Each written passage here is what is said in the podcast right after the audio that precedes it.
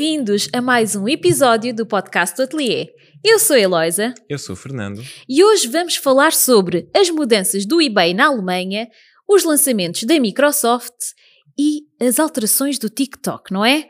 Fiquem por aí.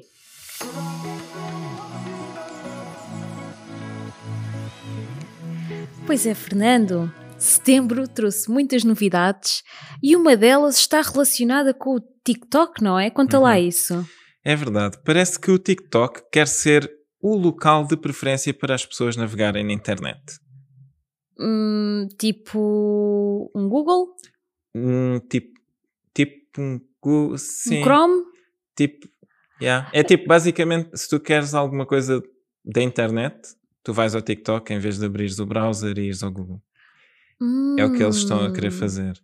E como é que eles pretendem fazer isso? Pelo menos estas são as funcionalidades que eles estão a testar por agora. Ah, estão a testar apresentar resultados de pesquisa Uhum, do Google com ok. links para fora do TikTok. Ou seja, é como se tu fosses ao Google Hum, pesquisar, sim, mas na verdade estás dentro do, Do TikTok, TikTok. a pesquisar. ok. Ok? Esta é uma. Sim. E a segunda é que eles também estão a testar apresentar resultados da Wikipédia. Também na pesquisa. Ok, ok, isso é um início. Mas, portanto, isto basicamente é levar o, o TikTok a tornar-se num search engine. É isso? Sim, é fazer.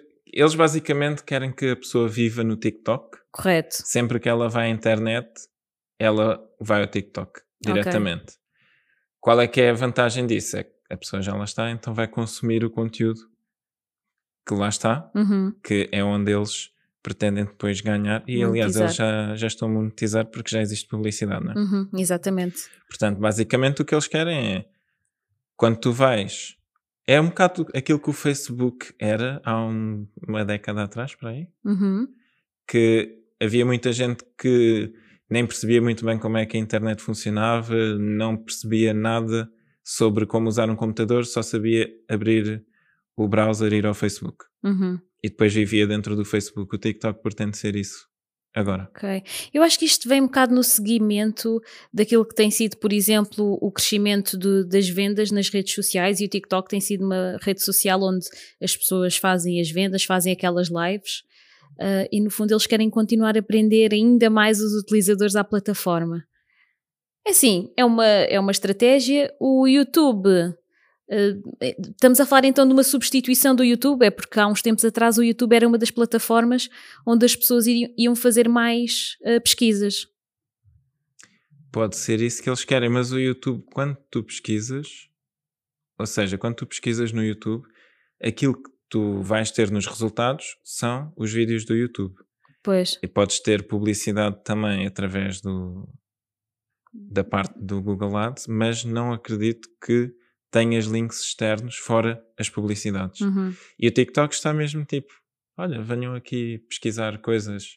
E depois, basicamente, não acredito também que eles vão mostrar só os resultados da Google. uhum. Eles vão mostrar os resultados da Google, juntamente com resultados da Wikipédia, juntamente com os Os- vídeos. Com os deles, exatamente, exatamente. E é um bocado misturar ali tudo.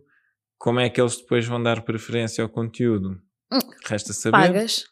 Provavelmente as marcas que têm um conteúdo relacionado com a pesquisa vão aparecer primeiro, um bocado como a Google já faz, não é? Uhum. Ah, e depois essas certamente vão ter muito mais visibilidade do que as outras marcas. Pois. Eu estou é curiosa para perceber como é que vai ser eh, a experiência do utilizador nessa plataforma. Eu por acaso não estou a ver como é que eles vão incluir isso. Eu acho que provavelmente não vai, os resultados não vão aparecer como aparecem no Google. Uhum. Uh, porque através de um padrão que existe na internet, que é o Open Graph, nós conseguimos uh, dizer qual, qual é que é o texto, qual é que é a descrição, qual é que é a imagem que deve aparecer numa determinada página, é assim que o Facebook lê e aparecem aqueles cartões bonitinhos, é assim que o Twitter, uh, perdão, que o X, X, whatever, faz também. E basicamente eles podem usar isso para apresentar uma imagem juntamente com o texto, enquanto que na maior parte dos casos a Google mostra apenas o texto. Portanto, eu acho que pode ser diferente nesse caso. Eles podem também fazer com que exista uma web view dentro da própria aplicação em Uhum. que tu não estás a sair do TikTok, tecnicamente tu ainda estás dentro da app TikTok, estás é num site externo. Hum, ok. Eu acho que isso ainda vai disromper um bocado a experiência, mas vamos ver. Ele já tem data prevista para o lançamento dessa. Eu acho que não. Nem está confirmado que isto vai mesmo acontecer. Ah, são eles estão a rumores. testar. Não, não, eles já estão a testar. Ok. Uh, alguns utilizadores podem já estar a ver isto, mas não é certo que seja uma feature que vá ser disponibilizada a toda a gente. Nem esta, nem aquela da da Wikipedia. Eles estão a explorar. Eu acho que fazem bem, porque se o utilizador conseguir chegar e ter tudo num só sítio, acaba por facilitar. E isso também reforça um bocado a importância das marcas já estarem no TikTok, começarem a usar essa plataforma para comunicar, Uhum. porque o TikTok não são só dancinhas. Há marcas que têm feito coisas muito interessantes no TikTok e, eh, de facto, é uma oportunidade que não podemos deixar passar, porque a partir do momento em que começam a, a existir esse tipo de, de ferramentas, depois as marcas começam a entrar, aquilo fica tudo mais difícil. Se a pessoa entrar mais cedo, consegue começar a criar já a sua base de seguidores e de fãs da marca com mais cedo, que depois também vão ajudar no crescimento quando essas ferramentas surgirem. Mas isso é, é muito interessante, é muito interessante. E por falar em coisas interessantes, houve mudanças. É como eu estava a dizer, setembro trouxe muitas novidades. Uhum. E o eBay, na Alemanha, teve algumas alterações. Vou falar sobre duas delas. A primeira é: eBay na Alemanha descontinua a opção de pagamento em dinheiro no levantamento das encomendas. Basicamente, os comerciantes no eBay da Alemanha não podem mais aceitar pagamentos em dinheiro dos clientes quando fazem, quando os clientes vão fazer o levantamento dos seus pedidos. O Click and Collect ainda está disponível, mas os pagamentos devem, devem ser feitos através do processo de pagamento padrão existente. Basicamente, o eBay está a direcionar os comerciantes para os métodos de pagamento online padrão, seja por meio de APIs ou não, incluindo cartões de crédito, Apple Pay, Google Pay, PayPal e Klarna. Ok. Portanto, os comerciantes já não podem receber o pagamento em dinheiro. Quando o cliente vai fazer o levantamento, têm de receber o pagamento na plataforma. Hum. O que é que tens a dizer sobre isso? Eu, eu percebo o porquê, mas. Uh... Basicamente, uma das coisas que eles querem é garantir que eles sabem exatamente quanto dinheiro é que eles estão a dar aos comerciantes. E receber o seu FII, não é? E receber, garantir que recebem o FII também. Uh,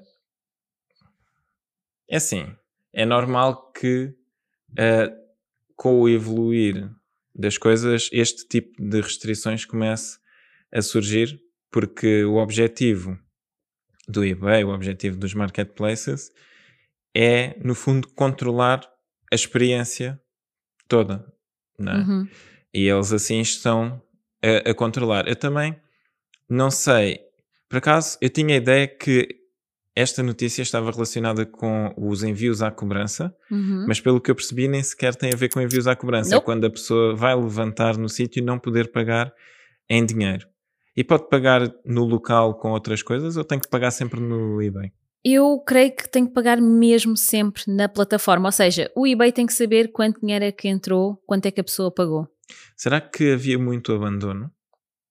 Ou seja, as pessoas, como não têm o compromisso de já ter dado o dinheiro, elas fazem a encomenda e depois não vão levantar.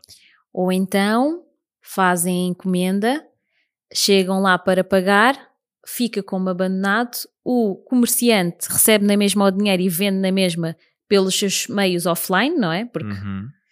uh, e, e, depois, e depois todo este dinheiro passa um bocado à volta da plataforma do eBay, que é naturalmente uma coisa que não ajuda no crescimento do negócio dele, claro. deles, não é? Portanto, o eBay ganha com as FIIs e se o dinheiro passa à volta, eles não conseguem ter esse controle e provavelmente sentiram que estavam a ter muitas uh, quebras, não é? No, Uhum. nos, nos FIIs que recebiam.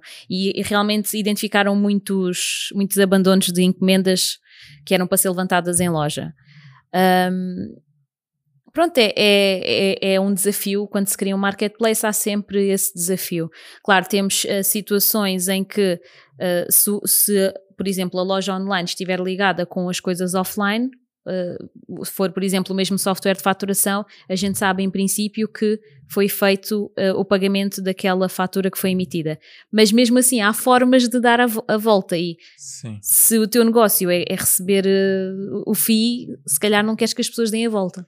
Sim, o que acontece com, com essa situação que estavas a dizer é que o eBay não consegue propriamente ter acesso aos dados do programa de faturação. Claro. É? Yeah. Portanto, logo aí eles acabam por, eh, por perder um bocado acesso a essa informação. Eu acho que sim, pode ter a ver com isso, pode ter a ver com a questão dos abandonos, porque no fundo o abandono faz com que o estoque fique bloqueado e não possa, aquele produto não possa ser vendido a outra pessoa, e se depois a pessoa não vai levantar, pode-se ter perdido efetivamente vendas aí, não é? Uhum. Portanto, não sei. Mas, mas assim, aquilo que tu estás a pensar é para o comerciante acaba por ser melhor Sim. não haver esse coisa. Eu acho que é muito mais do lado da plataforma ter controle sobre todas as transações e realmente ter um, um track de tudo aquilo que passa entre o comerciante e o, e o cliente. Provavelmente. sim. É, é, é- eu acho que é muito mais por aí. Até porque há outra coisa, que agora entre a segunda mudança do eBay na Alemanha, eles estão a experimentar aqui umas coisas muito, muito interessantes. Uhum. Portanto, o eBay está a introduzir uma nova experiência de compra e venda chamada eBay Local na Alemanha, que visa conectar comerciantes e compradores locais online. A plataforma aprimorou a visibilidade dos itens disponíveis localmente e introduziu mudanças para facilitar a venda e compra locais. Portanto, eu até qu- quando, quando vi esta notícia achei muito interessante que eu lembrei-me dos negócios locais, aquela plataforma que nós lançámos na altura da, da Covid, Uhum. em que as pessoas conseguiam introduzir o, o, o código postal e ver à sua volta que, que, que negócios é que estavam abertos, quem é que estava a, receber eh, encomendas pela Uber Eats e etc. Qual é que era o website, qual é que era, pronto, quais é que eram essas informações e achei muito interessante eles estarem a fazer isso. Portanto, os- as pessoas conseguem fazer a pesquisa no eBay Uhum. e ver quais é que são os produtos que estão disponíveis na sua proximidade.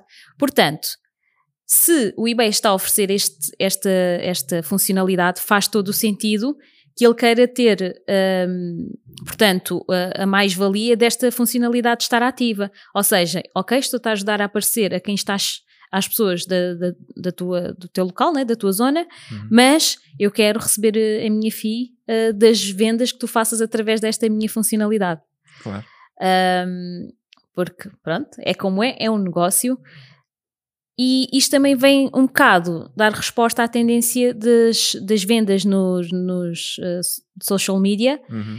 porque muita gente está a comprar através daquelas lives e tudo mais, e se for uma empresa local, mais rapidamente elas fazem esse, essa compra porque é mais próxima da habitação delas.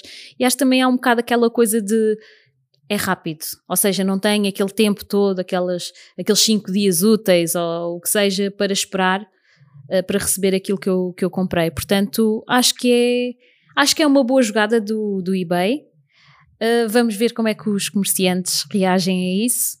Acho que é justo que se eles estão a ter mais visibilidade, também o eBay deve receber o seu, A sua a, su- comissão. a sua comissão, mas não sei, o que, é que, o que é que tens a dizer sobre isto? Eu acho que acaba por ser interessante assistir o, o caminho que o e-commerce tem feito, não é? porque no início as pessoas queriam eh, ter uma loja online porquê? Porque conseguiam servir um público que estava mais distante. É? Uhum, Sim. Porque eu conseguia estar em qualquer ponto de Portugal e comprar uma coisa em qualquer outro ponto de Portugal, principalmente se for em Portugal continental, e receber se calhar no dia a seguir ou dois dias depois.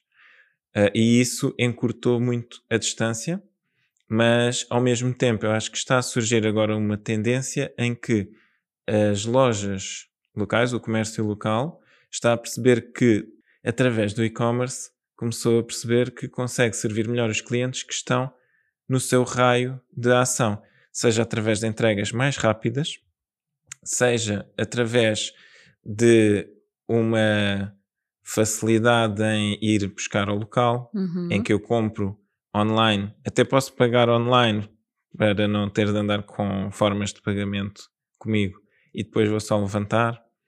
Ou seja, começa a ser muito a experiência melhorada Uhum. localmente através do e-commerce. Ou seja, de repente o e-commerce não é só para quem quer vender. E expandir a área da ação. Exatamente, é também para quem quer servir melhor as pessoas que estão na sua área de, de ação, como até aconteceu esta semana connosco, que acordámos, não tínhamos pão em casa. pois é, pois é. Estava a chover uhum. e nós pensámos, hum, Uber Eats. E foi o Uber Eats que nos salvou o pequeno almoço e o lanche. Exatamente. Portanto, eu acho que está a começar a acontecer isso também. Recentemente, uh, nós fizemos uma encomenda no El Corte Inglês uhum. que chegou em 3 horas e meia. Foi espetacular. Foi, Parabéns. Yeah, foi muito bom. Foi muito rápido. Uh, e pronto, a única experiência que nós tínhamos tido. Mentira, já tivemos duas experiências destas. Uhum. Uma foi com a Prozis. Uhum, pois é. A Prozis também, também é muito rápida a entregar as coisas. Exatamente, também chegou no próprio dia. E com as baterias da cidade. Pois é, pois é em que nós fizemos a encomenda e eles vieram logo entregar aquilo que precisávamos, dia. que por acaso estávamos mesmo aflitos a precisar de umas escovas de, do, do carro e eles vieram entregar no próprio dia, também foi muito, muito positivo. Portanto, isto aqui é uma ferramenta para providenciar esse tipo de experiência. A experiência de comprares e poucas horas depois teres uh, na tua casa ou no teu escritório aquilo que tu precisas. Portanto, Acho que o eBay local vai uh, ser, uh, é o início dessa grande revolução e, e, estou bastante ansiosa para que isso chegue aqui a, Portugal e outras pessoas, outros negócios consigam ter acesso a isso. E é uma coisa que nós temos de ver como é que conseguimos alavancar com a nossa Good Store, se bem que a nossa Good Store não é um marketplace, é uma loja online, não sabemos se poderemos ou não vir a criar um marketplace. Who knows? Talvez sim, talvez não. Exato. Uh, mas é realmente, é realmente uma coisa muito interessante, ou talvez integrar com aquela plataforma que a gente já tinha criado em 2020 dos negócios locais. Não sei. Só, só, só quando lá chegarmos é que vamos ver. Exatamente. Um, mas pronto, e estas foram as alterações do, do eBay. E agora Acho que também trazes aqui mais uns lançamentos. Na semana passada falámos sobre os lançamentos da Apple. Esta Exatamente. semana e ainda sobre os lançamentos da Apple, eles estão a acontecer hoje, no dia que estamos a gravar, não é? Uhum. dia 22 de setembro. Uh, e ontem, dia 21 de setembro de 2023, a Microsoft decidiu lançar uma série de novidades. Uh, eu acredito que a maior parte de, das novidades que eles abordaram ontem uh, está mais voltado para uh, o software, uhum. a inclusão da inteligência artificial nas soluções de software que eles já têm e eles lançaram também dois novos dispositivos, ok?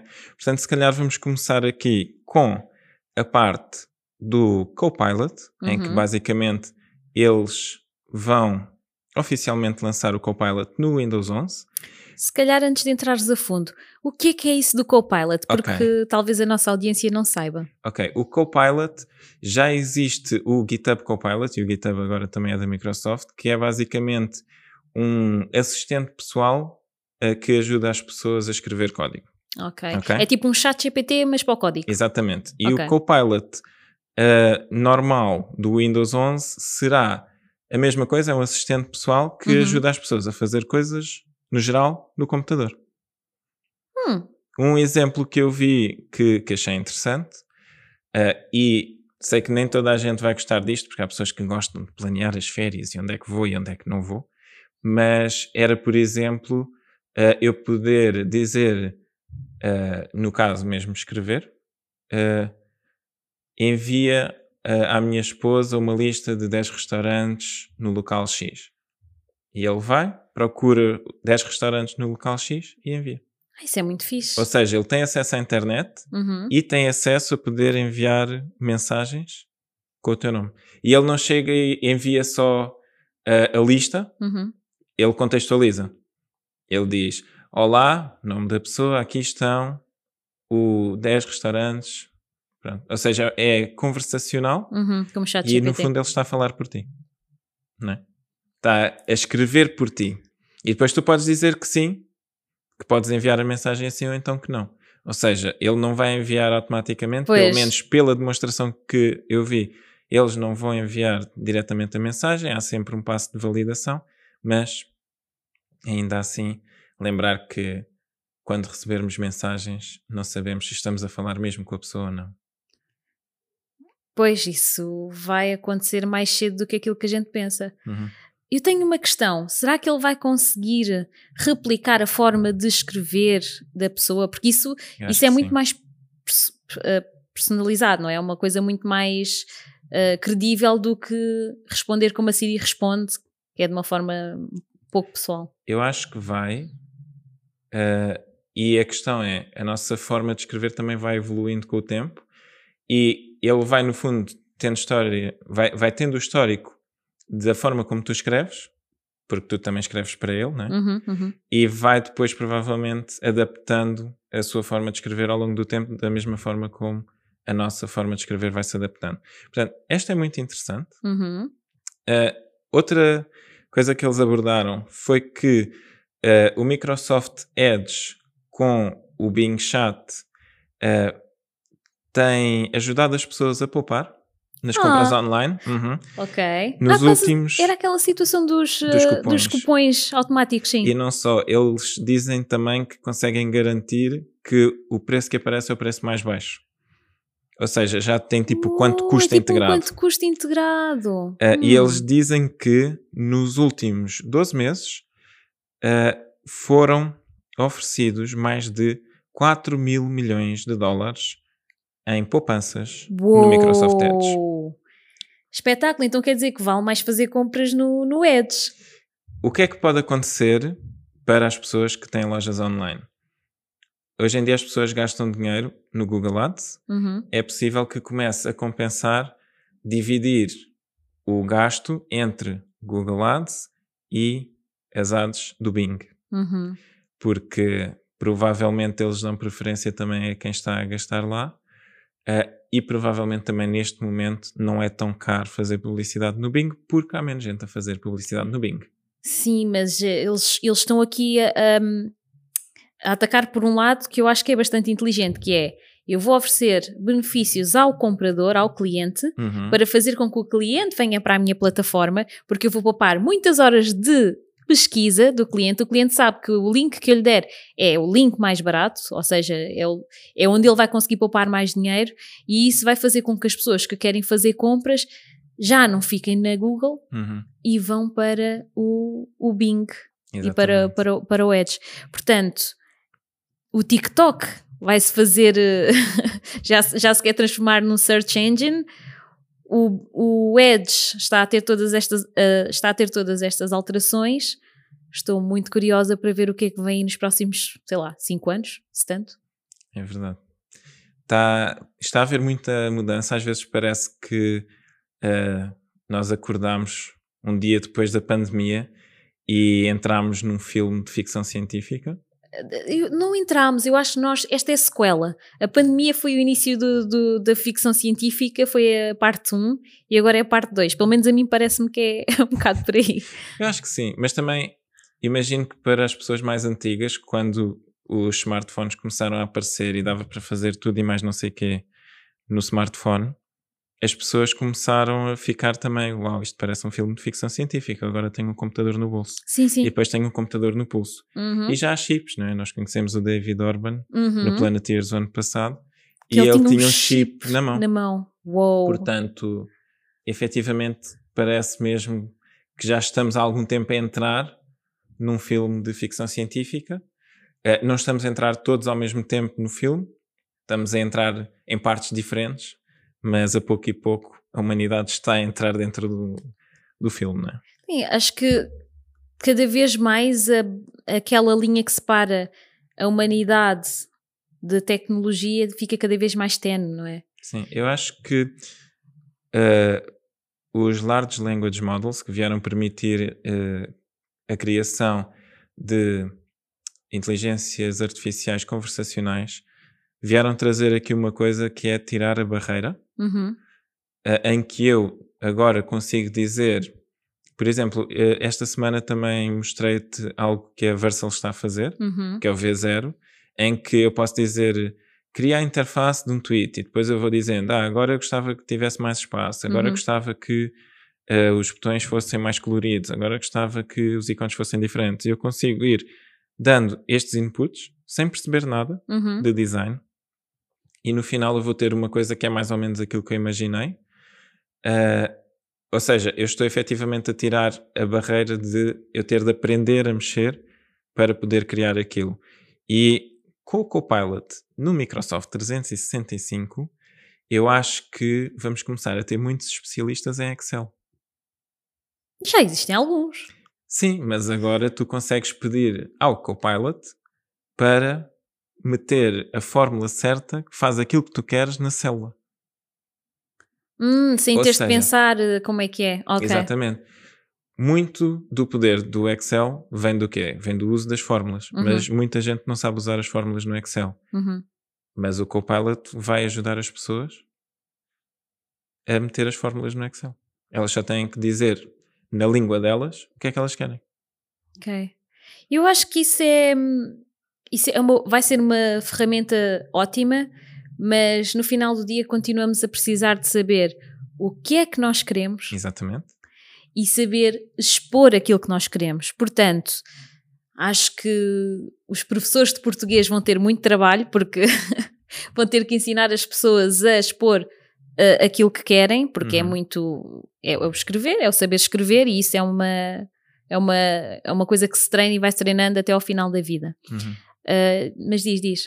Eh, Inclusive, nós já falámos com eh, professores de português que diziam que muitas das alterações que estavam a ser feitas à língua, com os acordos, tinha a ver com o facto de deixar a língua mais uniformizada Uhum. e mais fácil de ser interpretada pelas Pela máquina. máquinas. É verdade. É verdade. Portanto, agora é, é consequência, não é? Exatamente. Vamos ver, vamos ver o que é que, o que, é que, isto, o que é que isto traz. E mais novidades, tens mais alguma? Ah, sim, as outras novidades são de hardware. Portanto, Uhum. Havia mais coisas no software, mas agora vamos passar aqui para o hardware. A Microsoft anunciou a atualização de dois dos seus computadores portáteis, o Surface Laptop Go, Uhum. com a versão 3, e o Surface Laptop Studio, com a versão 2, em que na apresentação eles fizeram uma coisa muito interessante, que foi meter um Mac topo de gama e, no caso, o MacBook topo de gama e este novo Surface Laptop Studio 2 uh, lado a lado a fazer a mesma coisa no mesmo software. Deixa-me adivinhar quem é que ganhou. Foi o da Microsoft. Claro, se, não, se eles não soubessem que iam ganhar, eles não tinham feito essa demonstração. não é? Mas a, a distância foi assim tão grande? Uh, basicamente, o software usado foi o Blender Uhum. e era um projeto open source também do Blender que é usado para testar o, e para comparar o desempenho entre diferentes uh, computadores. E basicamente, se eu não me engano, o Surface Laptop Studio 2 Uhum. é um bocado grande, acho que eles iam encurtar. Demorou cerca de 37 segundos e o MacBook com o M2 Max de, com 32 GB de RAM e acho que era 38 cores de GPU eh, demorou 1 minuto e 12. Então, tipo, dobro. Mais ou menos o dobro do tempo. Hum. O que é interessante, eh, mas a não ser que a pessoa passe o dia todo no Blender, pode não ser representativo de, dos casos de uso reais. Eu sei que, por exemplo, para programação, Uhum. Eh, o Windows é um bocadinho um pesadelo, principalmente para programação web, Pois, que é aquilo Ok. que a gente faz. que é aquilo que nós fazemos. Eh, existem formas de correr as coisas em Windows, mas preferencialmente eu, quando estou a usar o Windows para fazer desenvolvimento web, eu uso o WSL Uhum. ou Windows Subsystem for Linux, que é basicamente uma máquina virtual eh, que está bastante bem integrada já no Uhum. Windows, mas em que eu estou a correr aquilo dentro do Linux. Existe uma quebra de desempenho ligeira, mas mesmo assim é melhor do que correr as coisas diretamente no Windows, porque o sistema de fecheiros não é muito bom para lidar com fecheiros, com muitos fecheiros pequenos, que é o que acontece eh, nos projetos eh, web. Uhum. E inclusive eu lembro-me que havia um projeto em que nós tínhamos na altura três computadores em que fizemos o teste. Dois eh, eram mais leves, um era o Mac e o outro era o Windows. No Mac, o projeto demorava cerca de 50 segundos a compilar, no Windows demorava 4 minutos. Uh, e eram, em termos de especificações, muito semelhantes. Uh, e também testámos noutro computador que era mais potente e demorava cerca de 1 minuto e 40 no Windows. Uhum. Diretamente, na altura o, o WSL não existia ainda. Portanto, existe depois estas nuances que tem de se ver que acaba por não ser só o ok, é mais rápido e é mais rápido em tudo, é, é mais rápido em quê? Em que tarefa específica? E é isto que normalmente é preciso analisar quando estamos a considerar um dispositivo. Sim, independentemente de ser Windows ou. Sim, com os Macs é a mesma Mac, coisa. Uh, é importante. E, e mais? Pronto, da, da parte da Microsoft, chego ao fim aqui daquilo que eu queria destacar. Muito bem, muito bem. Pois realmente, um, nós quando estamos a fazer compras para, principalmente quando queremos usar as ferramentas para o nosso trabalho, em que o tempo é mesmo muito importante, temos de analisar todas as especificações e, e ver se aquilo realmente casa com a nossa necessidade. Uhum. E nesse sentido, também trouxe uma pergunta do público okay. que diz assim: que tipo de ferramentas as marcas que vendem ou querem vender online devem procurar numa plataforma de e-commerce? Portanto, uhum. Estamos a falar de ferramenta para negócio, porque uh, talvez os nossos ouvintes só tenham a experiência de estar a fazer uma compra numa loja online, mas por detrás daquele front office existe um back office onde acontece toda a magia, a parte de, do processamento das encomendas, da gestão dos clientes. E aqui a pergunta é: que ferramentas é que as marcas devem uh, procurar? Ok. Eu acho que nós conseguimos dividir aqui.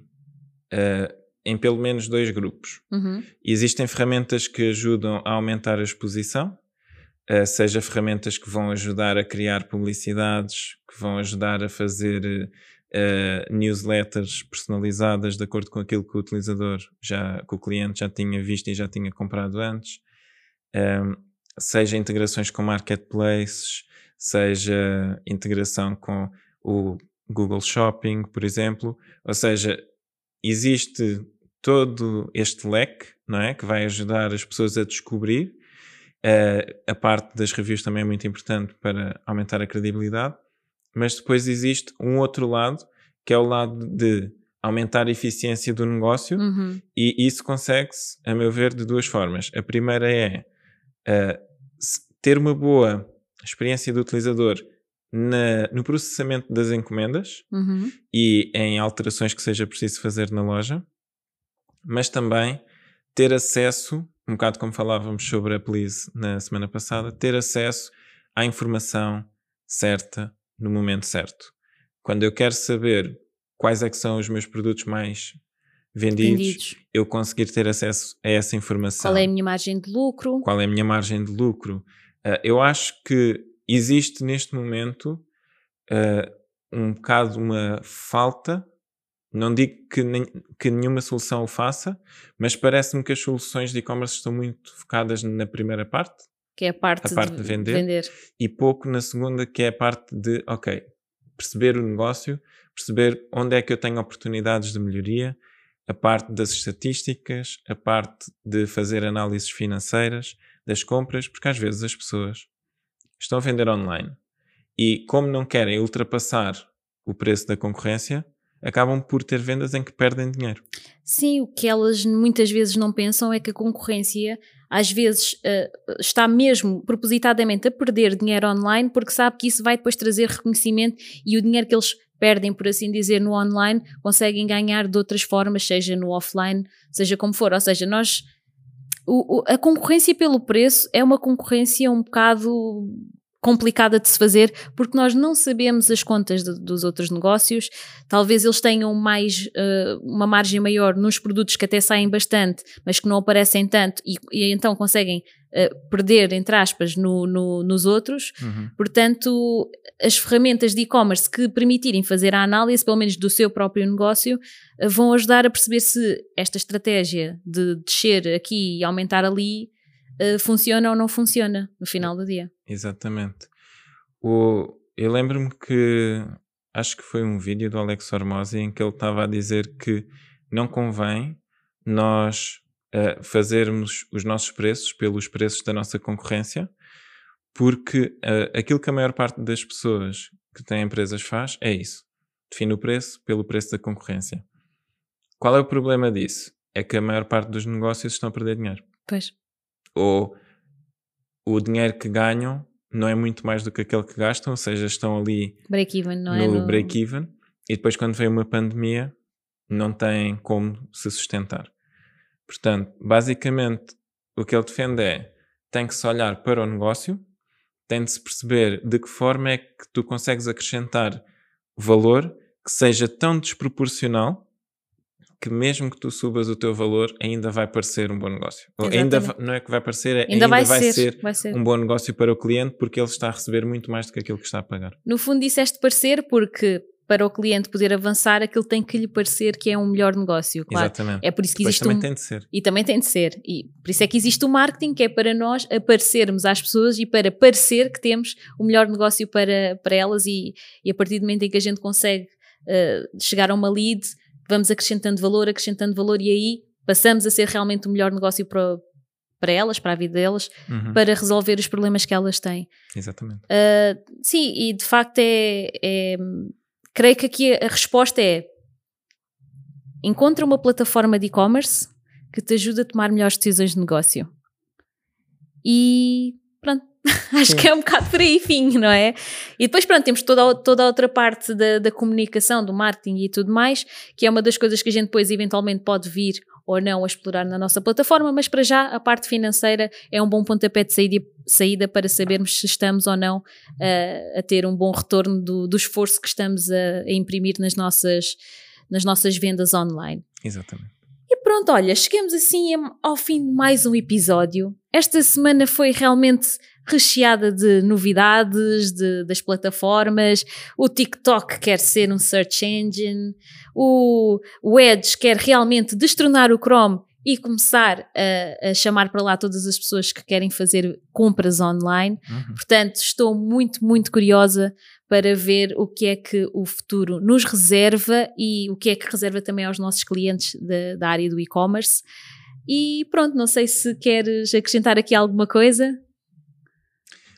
Uh, não, esta semana realmente foi, foi bastante recheada. Temos o e-commerce a agora olhar novamente para o local, em vez de ser procurar expansão, é procurar servir melhor quem está perto. E temos o TikTok a querer ser tudo para todos, não é? E, e temos o, a Microsoft a, a tentar tirar as barreiras uh, na utilização do software deles. E há mais uma coisa que eu esqueci-me. Então. Uh, um dos dispositivos, tenho a ideia que era o Surface Laptop Studio 2, uh, com o Windows 11 vai ter uma opção no trackpad que vai permitir pessoas que não tenham mãos, uhum. mas que tenham o braço, de conseguir usar o trackpad. Ah, isso é muito bom. Ou seja, é melhorar é a acessibilidade, inclusive. exatamente, uh, para pessoas que têm algum tipo de a deficiência uhum. e acho que temos de começar a olhar. Aliás, acho que já devíamos desde o início ter pensado nisto, mas também compreendo que no fundo isto é tudo evolutivo. Exatamente. É? A gente exatamente. mete uma coisa no mercado, vê se funciona e depois, se funcionar, a gente vai melhorando. Uhum. Uh, mas é importante incluirmos as pessoas, mesmo aquelas que têm uh, dificuldades em utilizar os computadores porque não têm algum membro ou porque têm dificuldades de visão também. Uhum. Uh, existem pessoas também que têm dores da utilização, devido à utilização prolongada do computador, e agora estão a surgir muitas marcas também voltadas para o hardware ou os periféricos ergonómicos. Uhum. Portanto, é, é, um movimento que também está agora a, a ganhar mais peso. Portanto, acho que é isso. Temos de olhar para toda a gente e dar. E ser realmente inclusivos. Exatamente. Sim, porque a internet é para todos, não é? Então, uh, quanto mais a gente facilitar esse acesso, mais realmente a internet vai ser para todos. Exato. Mas pronto, isso talvez seja um bom assunto para um próximo episódio. O que é que tu achas? Pode ser. Pode ser, não é? E a todos os que nos estão aqui a ouvir, estão ligados, conectados no Spotify e nas outras plataformas de streaming de áudio, muito obrigada por estarem desse lado. À malta que está aqui no YouTube, muito obrigada por estarem aí. Olá. E um, pronto, terminamos assim mais um episódio do podcast do Atelier. Vemo-nos na próxima semana e até lá, boas vendas! E portem-se bem.